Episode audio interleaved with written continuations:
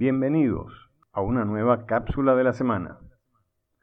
En días pasados tuve que firmar un contrato y al revisarlo me topé con un artículo absurdo que no tenía casi sentido, pero como no me afectaba, firmé el contrato sin objeción. Esa noche, no pudiendo dormir pensando en el artículo misterioso, me puse a navegar por Internet y descubrí un concepto que llaman la cláusula Van Halen.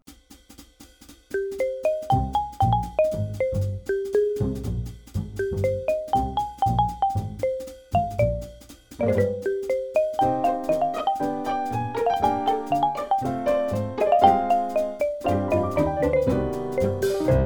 banda de Van Halen presentaba unos contratos muy detallados para que todo estuviera a su gusto. ¿Por qué lo hacían? Porque fueron la primera macrobanda que se tomó en serio, realmente en serio, el montaje de un show. El contrato de un concierto en vivo lleva un anexo que incluye las especificaciones técnicas y las peticiones especiales que la banda solicita para que el concierto se efectúe. Este anexo se conoce como el rider. Los riders de Van Halen tenían más de 500 artículos para garantizar que los productores cumplieran con los requisitos sobre amperaje, tamaño de puertas, la tarima o la cantidad de tomacorrientes para sus instrumentos. Casi sin sentido, en este rider, David Lee Roth, cantante de la banda, incluyó en mitad de la nada el artículo 126, que textualmente decía lo siguiente. No habrá ningún M&M marrón en la zona del backstage, bajo pena de pérdida del show con compensación total. Posteriormente, y en un documento aparte, entregaban la lista de alimentos y refrigerios requeridos, mencionando entre otros papas fritas, nueces, pretzels, M&M's y 12 yogurts Danone de distintos sabores. ¿Quién no ha oído las extravagantes exigencias de las estrellas del rock en el backstage? Huevos Kinder como en el caso de Lenny o 600 toallas en el caso de los Rolling Stones.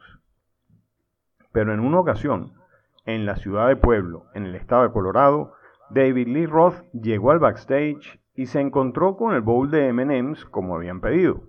Pero en este bowl habían algunos MM's marrones. Esto le encolerizó y comenzó a destrozar el mobiliario.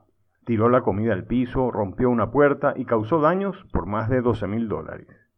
Ese momento reforzó el concepto que se tenía de ellos de ser una banda de rockeros engreídos, maniáticos y excéntricos. Sin embargo, la verdad fue otra. Como lo cuenta el mismo Lee Roth, todos los contratistas nos decían que siempre habían montado bien el escenario, siguiendo al detalle las indicaciones técnicas del contrato. Como el grupo no tenía tiempo de comprobar que todo el montaje había sido realizado de la manera correcta, lo primero que hacían era revisar el bowl de MM's.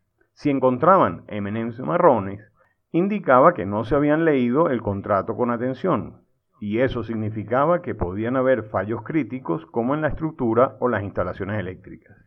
En otras palabras, no se podía garantizar la seguridad del grupo, de sus trabajadores o de la del público. Y de hecho, eso fue lo que ocurrió. En ese concierto en Colorado, el escenario no aguantó el peso y terminó hundiéndose en el suelo, causando daños por más de 80 mil dólares. Gracias al artículo 126, los daños debieron ser pagados por la productora, ya que Van Halen pudo demostrar violación del contrato. El artículo 126 parecía en ese momento una excéntrica exigencia de comida de un grupo de estrellas de rock engreídas, pero era realmente una brillante forma de controlar la calidad del montaje en sus espectáculos. Desde entonces se le llama la cláusula Van Halen a cualquier cláusula sin sentido que se incluya en un contrato para verificar que se leyó la totalidad del mismo. Y fue así como lo que muchos consideraron excentricidades de un grupo de rock se transformó en un business case sobre el control de calidad en entornos de riesgo. Los esperamos el próximo domingo con una nueva cápsula de la semana.